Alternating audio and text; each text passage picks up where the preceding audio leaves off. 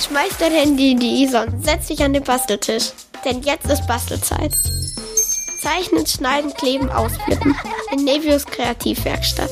Mach mit und bastel dich zum Mond und zurück. Auf den Straßen ist gerade richtig was los.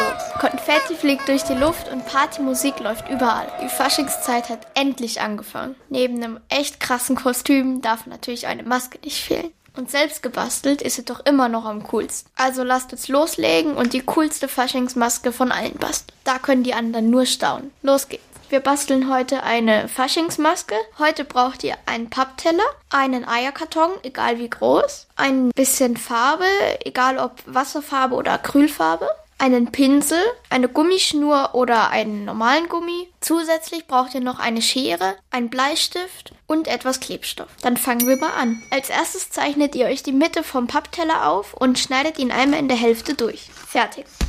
Jetzt habt ihr zwei gleich große Papptellerhälften. Jetzt nehmt ihr euren Eierkarton und trennt diese Spitze in der Mitte raus.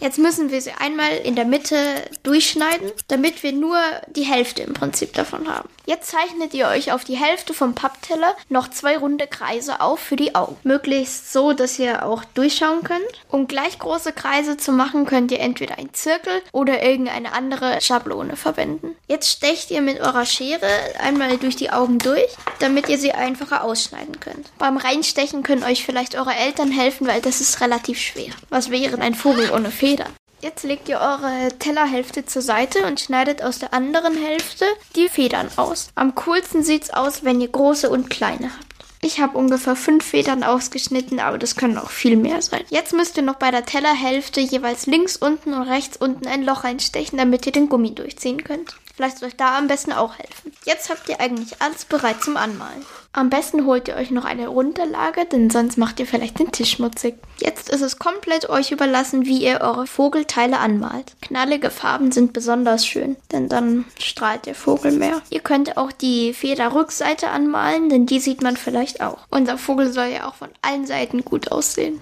Jetzt könnt ihr noch euer Pappdeckelgesicht anmalen. Je bunter, desto besser.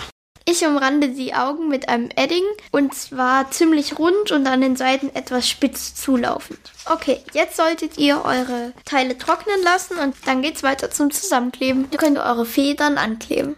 Jetzt müsst ihr schauen, wie ihr euren Schnabel anbringen könnt. Entweder ihr klebt ihn mit Heißkleber drauf oder ihr macht einen Ritz in Form vom Schnabel und steckt ihn rein. Mein Schnabel ist angetrocknet. Jetzt könnt ihr das Gummiband an einer Ecke durchführen und einen Knoten reinmachen. Jetzt müsst ihr die Maske nur noch aufziehen, wie ich. Vielleicht sieht man sich ja mal im Faschingsgetümmel. Aber jetzt erstmal Abflug zum Faschingsfest. Ihr wollt auch ins Radio? Dann macht mit bei der Kurzwelle. Schreibt einfach eine E-Mail an radio@feuerwerk.de.